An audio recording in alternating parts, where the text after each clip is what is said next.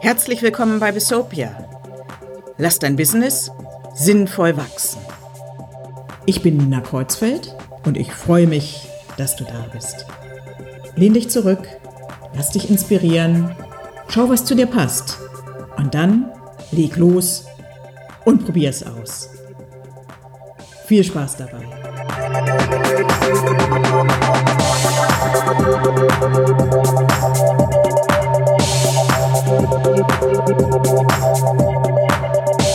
Ja, hallo und herzlich willkommen zur dritten und damit auch letzten Episode dieser kleinen Serie. Ich freue mich, dass du dir auch den dritten und abschließenden Teil zum Thema Blockaden im eigenen Business anhörst.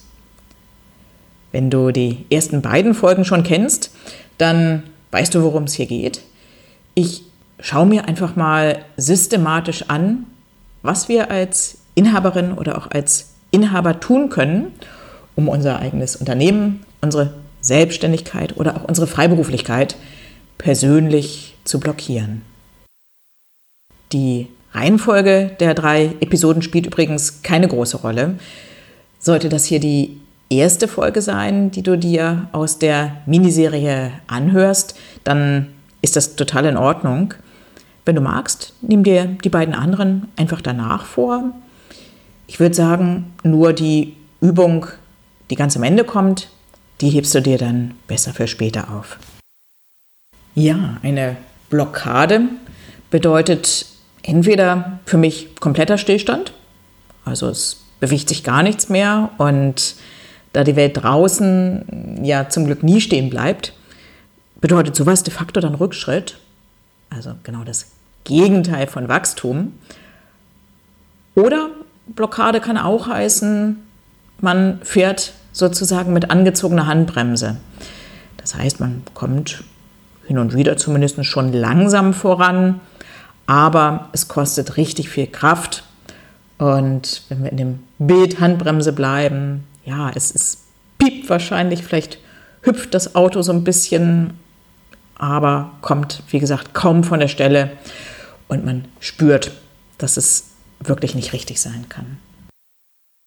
Heute sind nun die Blockademuster dran, bei denen die dritte Rolle des Unternehmers den Ansatzpunkt bildet. Die dritte Rolle, das ist der Darsteller. Kurz zur Erinnerung, ich nutze auch hier wieder die Metaphern der ARD-Methode. Das heißt, ich schaue mir die drei Rollen des Unternehmers an, den Autor, den Regisseur und, ja, genau, den Darsteller, ARD. Und auch wenn sich die drei Rollen gegenseitig bedingen. Ich habe festgestellt, je nachdem, wie man sich blockiert, ist eine Rolle wirklich der, der konkrete Ansatzpunkt, um das Ganze aufzulösen. In den beiden vorigen Episoden ging es eben um den planenden Autor und den steuernden Regisseur. Und heute schauen wir uns zum Schluss an, wie es sein kann, dass der Darsteller die Ursache dafür ist, dass nichts mehr vorangeht. In a nutshell wie man so schön sagt, also kurz und knapp. Wer ist hier der Darsteller? Wer ist mit der Darstellerrolle gemeint? Das ist der Hauptdarsteller im Film deines Unternehmens. Das heißt, ein Mensch aus Fleisch und Blut, jemand, der hoffentlich seine Stärken und Fähigkeiten einbringt, der selbstverständlich auch Bedürfnisse hat, der Werte hat und, na klar, auch einige Schwächen. Wie kann es nun passieren, dass der Darsteller das Business blockiert? Auch hier bin ich wieder auf drei Muster gekommen und ich schlage vor, lass uns die einfach der Reihe nach mal anschauen. Und da kommen wir auch schon zum Muster 1. Das Muster 1 lässt sich, ähm, denke ich, sehr gut zusammenfassen mit einem Zitat des Darstellers. Und dieses Zitat heißt kurz und knapp, ich kann das nicht auf diese Aussage, ich kann das nicht, kommt dann von den anderen Beteiligten, vom Autor oder insbesondere auch vom Regisseur, wahrscheinlich die Antwort, du musst das tun, egal ob du es kannst oder nicht. Das heißt, wir haben hier eine klassische Fehlbesetzung. Der Darsteller soll etwas tun, was er nicht kann. Er versucht, sich dazu zu zwingen. Aber wenn die Fähigkeiten nicht da sind, dann ist das leider vergeblich. Das, das kann objektiv nicht funktionieren. Häufig ähm, sagt der Darsteller dann sowas wie, ja, eigentlich liegen mir Präsentationen überhaupt nicht. Und dann noch auf Englisch vor 50 Branchenkollegen. Das habe ich nie gelernt. Das heißt, es gibt hier eine Erwartung, die er aus seiner Sicht nicht erfüllen kann. Ein weiteres Beispiel wäre möglicherweise der Satz, ich kann halt keine Mitarbeitergespräche führen. Oder das und das macht unser Wettbewerber einfach besser, das kann ich nicht, da komme ich nicht ran. Was steckt dahinter? Erstmal objektiv, wenn wir jetzt mal annehmen, der Darsteller schätzt seine Fähigkeiten realistisch ein, dann hat er ja recht. Er kann das nicht. Oft ist es allerdings so, dass man den Status quo als gegeben ansieht und damit sozusagen auch als unveränderlich, als, als statisch. Und ich würde vorschlagen, man schaut sich das Ganze einfach mal sachlich an. Guckt erstmal, ist das so? Gibt es einen Unterschied zwischen dem, was ich kann und dem, was ich brauche, um die Aufgabe, um die es hier geht, vernünftig zu erfüllen? Nehmen wir mal an, die Antwort heißt ja. Ja, den Unterschied gibt's. Dann könnte man als nächstes fragen, was brauche ich, um selbst das und das überhaupt zu lernen oder in dem und dem besser zu werden? Gibt es jemanden, der mir das zeigen kann? Gibt es da Seminare, Kurse? Wo kann ich ansetzen? Und die zweite Frage, muss ich das überhaupt selbst machen? Vielleicht kann ich die Aufgabe gut an einen Mitarbeiter delegieren, an jemanden in meinem Team, der genau das sehr gut machen kann. Ich muss nicht alles selbst machen. Das heißt, wenn wir uns anschauen, worin die Lösung bestehen kann, ich denke, es gibt da zwei Möglichkeiten. Selber lernen oder delegieren. Und beim selber lernen kann, wenn es nicht um reines Wissen geht, möglicherweise auch ein Coaching sinnvoll sein, um gemeinsam mit einem Sparringspartner zu schauen, wie ich meine Fähigkeiten, meine Stärken weiterentwickeln kann. Falls beides nicht möglich ist, ich kann es nicht lernen und ich kann es auch nicht delegieren, dann wäre es wichtig, sich grundsätzlich zu fragen, kann ich mein Unternehmen anders ausrichten, sodass ich diese Fähigkeit bei niemandem mehr brauche? Oder ist es sinnvoll, mich komplett von diesem Business zu trennen? Ihr merkt vielleicht schon, das ist relativ selten, dass man tatsächlich an diesen Punkt kommt. Wenn doch, dann ist es häufig so, dass diese Firma, dieses Unternehmen nicht schon immer das eigene war. Man ist irgendwie dazu gekommen, möglicherweise wurde hier eine Firma an die nächste Generation weitergegeben und man hat nicht geschaut, ob es passt, ob derjenige, der das Business übernimmt oder die das Business übernimmt, tatsächlich die Fähigkeiten hat, um das auch zu tun. In diesem speziellen Fall kann dann auch mal eine Trennung sinnvoll sein. Das war das erste Blockademuster. Schauen wir uns das zweite an. Hier lautet der Satz ein Ticken anders. Er lautet nicht mehr, ich kann das nicht, sondern ich will das nicht. Das ist ein feiner Unterschied. Gleichzeitig handelt es sich auch hier um eine Fehlbesetzung. Wir haben jemanden, der in diesem Fall das, was er tun soll, nicht nicht kann, sondern er, er will, er möchte es nicht tun.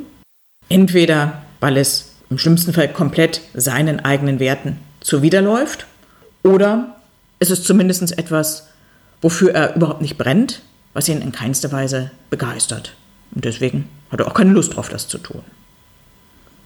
Wenn man das Ganze sich extrem anschaut, dann könnte man im ersten Fall sagen, da soll jemand vielleicht Waffen in Kriegsgegenden liefern oder Menschen, die etwas überhaupt nicht brauchen, zu stark überteuerten Preisen diese Ware verkaufen.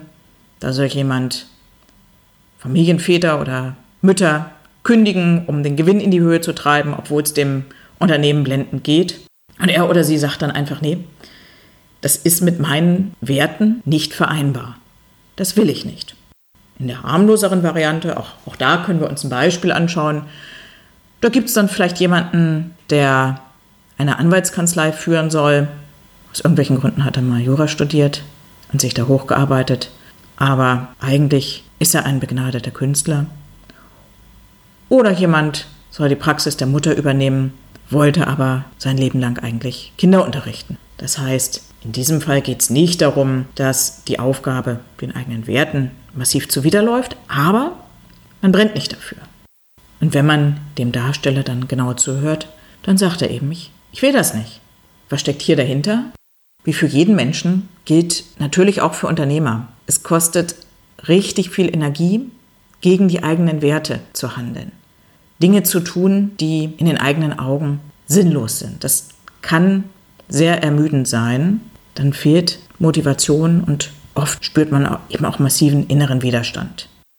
Meine klare Überzeugung ist, Menschen brauchen Sinn. Sinn ist kein Luxus. Und wir alle brauchen Arbeit im Einklang mit unseren Werten und unseren Motiven, den Dingen, die uns persönlich antreiben. Wenn wir das nicht haben, dann sind wir nicht nur frustriert und haben auf lange Sicht eventuell sogar auch die Gefahr, gesundheitlich Schaden zu nehmen, Stichwort Burnout, sondern wenn wir aufs Unternehmen schauen, fehlt da dann einfach auch die Energie, das Ganze voranzutreiben. Es fehlt die Motivation und es kommt zu einer Blockade oder zumindest zu einer starken Verlangsamung. Und was ich an der Stelle noch ergänzen möchte, was tatsächlich sinnvoll ist, ich sprach ja gerade von Sinn, das ist im Einzelfall wirklich total unterschiedlich. Der, der eine möchte wirklich Menschen retten, den anderen macht es glücklich und für ihn erscheint es total sinnvoll, wenn er für einen wildfremden Menschen einen, einen Schrank nach Maß bauen kann, genauso wie der sich diesen Schrank gewünscht hat und wenn er weiß, der Mensch ist damit glücklich und ja, dieser tolle Schrank wird ihn wahrscheinlich ein halbes oder vielleicht auch ein ganzes Leben lang begleiten. Wie kann in diesem Fall die Lösung aussehen?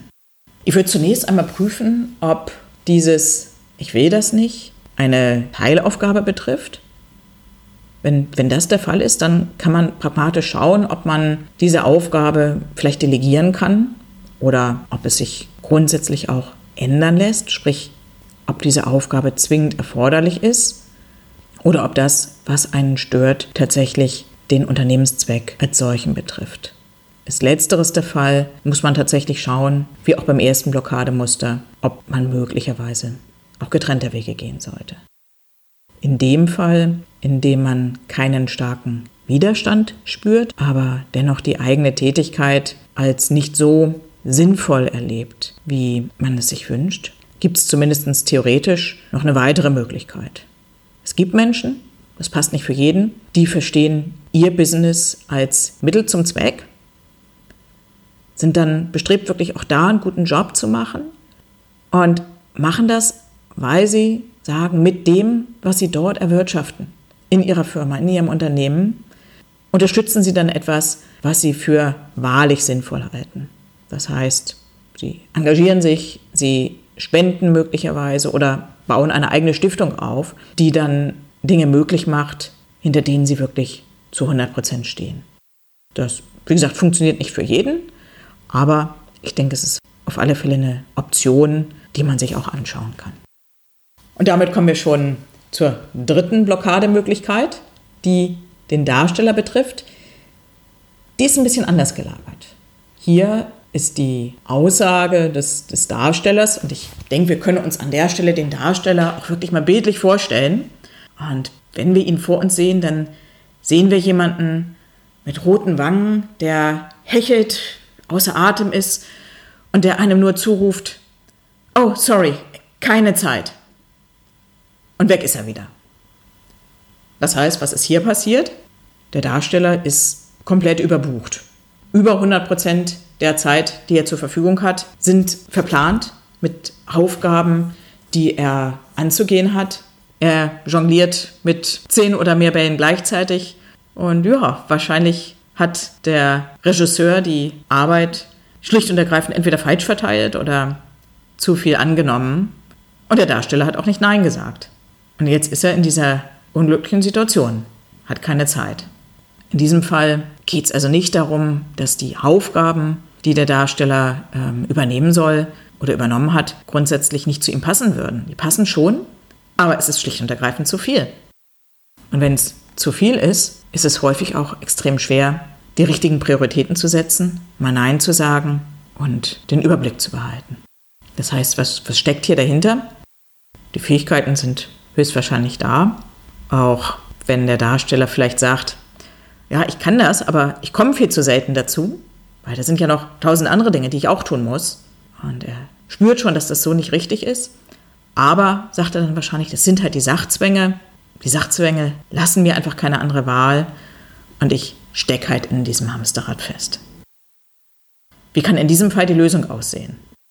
Ich denke, es ist gut, tatsächlich an diesem letzten Satz einen Moment innezuhalten und ihn zu hinterfragen. Ich habe keine andere Wahl. Ich denke, in fast allen Fällen, es gibt ganz wenige Ausnahmen, aber in fast allen Fällen ist genau das eine Fehlannahme. Man hat so gut wie immer eine andere Wahl. Man trifft ständig Entscheidungen und sei es zu entscheiden, dass man gerade nichts ändert. So gesehen hat man auch die Möglichkeit, innezuhalten, zu schauen, was tue ich da eigentlich den ganzen Tag und dann Aufgaben auszumisten. Auszumisten kann heißen, dass man sie komplett streicht, einfach weglässt, damit mehr Raum für das andere bleibt. Oder Aufgaben werden an einen anderen Mitarbeiter, in unserer Sprache an einen anderen Darsteller delegiert. Oder sie werden möglicherweise auch in die Länge gezogen. Der Zeitplan wird angepasst. Das heißt, man hat hier verschiedene Rädchen, an denen man drehen kann. Denn ganz wichtig ist an dieser Stelle, wir reden die ganze Zeit über das Business. Aber damit dieses Business nicht nur heute und morgen funktioniert, sondern langfristig, muss man auch schauen, dass der Darsteller die Gelegenheit hat, seine berühmten Batterien aufzutanken. Ist das nicht der Fall? Ist er regelmäßig überbucht und arbeitet nicht 100, sondern vielleicht 150 oder 200 Prozent, dann geht das nicht nur auf die Gesundheit, sondern, ganz wichtig, der Darsteller hat auch, zumindest in Theorie, einen Lebensteil außerhalb seines Jobs.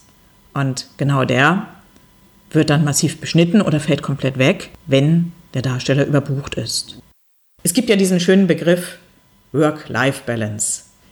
Ich persönlich denke, das Bild oder auch der Begriff führt ein bisschen in die Irre, denn ich bin der Meinung, Arbeit und Leben, Work und Life sind hier hoffentlich kein Gegensatz, sondern die Arbeit gehört zum Leben. So gesehen geht es nicht darum, eine Balance zwischen Arbeit und Leben zu erhalten, sondern sicherzustellen, dass das Leben größer ist als die Arbeit, nicht nur aus Arbeit besteht und es so gesehen eher eine Balance gibt zwischen den unterschiedlichen Lebensbereichen. Das waren die drei Blockademuster. Dann schauen wir uns kurz auf einen Blick die Takeaways an. Bevor ich die zusammenfasse, lass uns schnell noch mal eins klar machen. Die drei Autor, Regisseur und Darsteller, die du inzwischen gut kennst, die gibt es ja nicht wirklich. Das Ganze ist nur ein Bild. Es geht um dich als eine Person, als die Inhaberin oder den Inhaber deines Business. Ich würde sagen, jetzt machen wir es nochmal so, wie bei den vorigen Episoden auch. Ich lese dir nochmal kurz die entscheidenden Sätze vor, die Sätze des Darstellers, die jeweils stellvertretend sind für ein Blockademuster. Und ich würde dich bitten, dass du dich spontan einmal fragst, ob du diesen Satz für dich momentan unterschreiben würdest. Oder wenn ich nochmal differenzierter frage, wie stark trifft der jeweilige Satz gerade auf dich zu? Auf dich, auf den Darsteller in dir. Bitte bewerte das einmal mit ein bis zehn Punkten. Zehn heißt, der Satz trifft vollkommen zu. Eins bedeutet, das ist Quatsch, der trifft überhaupt nicht zu. Also los geht's. Kommen wir zum Satz 1. Der Darsteller sagt, ich kann das nicht. Sprich, das bedeutet, im Drehbuch gibt es eine Aufgabe, die ist für den Darsteller vorgesehen und der Regisseur möchte auch, dass der Darsteller sie ausführt, aber er hat dafür nicht die notwendigen Fähigkeiten. Ich kann das nicht. Wie viele Punkte bekommt dieser Satz von dir? Halt es bitte kurz fest. Satz Nummer zwei. Der Darsteller sagt, ich will das nicht. Sprich, Autor und Regisseur haben in diesem Fall für den Darsteller eine Aufgabe vorgesehen, die ihn zumindest in keinster Weise begeistert, möglicherweise widerspricht sie auch klar seinen Werten. Ich will das nicht. Bitte vergib auch hier ein bis zehn Punkte. Satz 3. Der Darsteller hechelt vorbei und sagt, ganz außer Atem, keine Zeit. Sprich, die Aufgaben, die dem Darsteller zugedacht sind, die sind prinzipiell schon für ihn in Ordnung, aber es sind viel zu viele. In diesem Fall ist also nicht die Qualität das Problem, sondern die Quantität. Hast du dir die drei Punktzahlen kurz notiert oder vielleicht auch einfach so gemerkt? Dann stelle ich dir auch hier wieder die Frage, bei welcher Aussage hast du die meisten Punkte vergeben? Setz bitte genau da an und überleg dir, jetzt wo diese Aussage vor dir steht, was kannst du konkret tun, um das zu ändern? Und was wäre hierfür der allererste Schritt? Wenn du die Möglichkeit hast, schreib dir bitte spontan auf, was dir dazu einfällt. Halt's irgendwo fest, auf einem Zettel, auf deinem Rechner. Vielleicht schreibst du dir eine Mail an dich selbst. Ganz egal, bitte versuche es zu fixieren. Und dann, wenn du schon dabei bist, trag dir bitte einen Termin in deinem Kalender ein. Einen Termin, an dem du diesen allerersten Schritt gehen wirst. Und ich würde mal sagen, es gibt auch hier wieder nur einen guten Grund, genau das nicht zu tun, also den Termin nicht einzutragen. Und den kennst du bereits. Der einzige Grund, das nicht zu tun, ist, ich kann diesen allerersten Schritt sofort gehen. Dann kümmere dich nicht um den Kalender, sondern handle sofort. Ja, und kaum zu glauben, damit geht diese kurze Reihe nun auch schon zu Ende. Wow, das war teilweise ganz schön viel, oder? Vielleicht ist es an der einen oder anderen Stelle für dich auch ein bisschen heftig gewesen, denn Blockaden sind ja nicht unbedingt ein schönes Thema. Schön ist allerdings, sie wegzubekommen. Denn damit können wir richtig viel Power freisetzen, uns endlich wieder auf das konzentrieren, was wir wirklich tun wollen und das mit Vollgas und eben ohne angezogene Handbremse umsetzen. Daher hätte ich jetzt zum Abschluss noch einen Vorschlag an dich. Lehn dich doch mal zurück und schau dir ganz entspannt nochmal die drei Ergebnisse an. Häufig ist es nämlich so, dass sich hier ein bestimmtes Bild ergibt. Wenn du dir die Punktzahlen, du müsstest drei mal drei Punktzahlen festgehalten haben, wenn du dir das anschaust und die Sätze dahinter, was würdest du sagen? Wie ist das Verhältnis von Autor, Regisseur und Darsteller zueinander? Gibt es da jemanden, der vielleicht klar der Größte ist, einen, der alles dominiert oder jemanden, der vielleicht entweder ganz klein oder de facto abwesend ist? Nimm dir doch einfach mal einen Bogen Papier und schreib die drei Buchstaben A, R, D so auf ein Blatt, wie sie sich momentan für dich darstellen. Also wenn du sagen würdest, der Regisseur ist vielleicht bei mir persönlich der größte, dann ist das R deutlich größer als das A und das D. Wenn du das gemacht hast, dann schau dir nochmal die Beziehungen der drei zueinander an und frage dich, wie ist das eigentlich? Wer braucht hier was von wem? Was braucht der Autor vielleicht vom Darsteller? Was braucht der Darsteller vom Regisseur? Und umgekehrt. Und ganz wichtig, nehmen die drei sich ernst? Wenn du dann noch einen Schritt weiter gehen willst, dann zeichne auch schemenhaft die Außenwelt ein. Wie eng sind die drei mit ihr verknüpft? Guckt der Autor hin und wieder auf die Welt da draußen? Steuert der Regisseur auch Akteure außerhalb? Ist das Ganze für dich stimmig? Oder würdest du sagen, es wäre gut, wenn es da mehr Austausch oder einen anderen Austausch gäbe? Vielleicht auch mehr Wissen oder mehr Impulse von draußen? Und wenn du magst, lad dir doch zur Nachbereitung einfach auch wieder das Arbeitsblatt herunter, was ich vorbereitet habe. Du kannst dir dieses Arbeitsblatt, wie übrigens auch noch viele weitere, kostenlos in meiner Bistopia Collection herunterladen. Und für den Fall, dass du noch keinen Zugang zur Bistopia Collection haben solltest, dann hol ihn dir am besten jetzt gleich direkt unter www.bistopia.de. Wie gesagt, der Download kostet nichts und du hast in der Collection Zugriff nicht nur auf dieses eine Arbeitsblatt, sondern auf eine wachsende Bibliothek von Worksheets und auch von weiteren Materialien. Die Adresse nochmal bistopia.de, biztopia.de. Ja, wenn du durchgehalten hast und dir die drei Episoden angeschaut hast, dann hoffe ich, dass für dich schon erste Ansatzpunkte sichtbar geworden sind. Und das ist häufig ja der wichtigste und der entscheidende Schritt. Je nachdem, wie nun die konkrete Situation aussieht, ob Blockade überhaupt ein Thema für dich ist, hin und wieder da eine leichte Bremse zu spüren ist oder die Situation schon richtig festgefahren ist, dann kann man das entweder ganz gut allein in den Griff kriegen oder es ist auch einfach sinnvoll, manchmal regelrecht notwendig, sich auch Unterstützung zu holen. Das können auf der einen Seite sicher Freunde, Familie und auch andere Vertrauenspersonen sein. Manchmal ist es aber vielleicht auch ganz gut, sich einen neutralen Profi von außen dazu zu ziehen. Und das kann dann zum Beispiel auch ein Coach und Berater als Sparingspartner sein. Jemand, der sich mit sowas auskennt, der aber gleichzeitig keine eigenen Karten im Spiel hat. Wenn du den Eindruck hast, dass das für dich vielleicht nützlich sein könnte, dann melde dich sehr gern und wir könnten uns persönlich einmal darüber unterhalten. Ansonsten würde ich sagen, das war's für heute. Ich sage Tschüss und freue mich, wenn du bald wieder reinhörst. Bis dahin.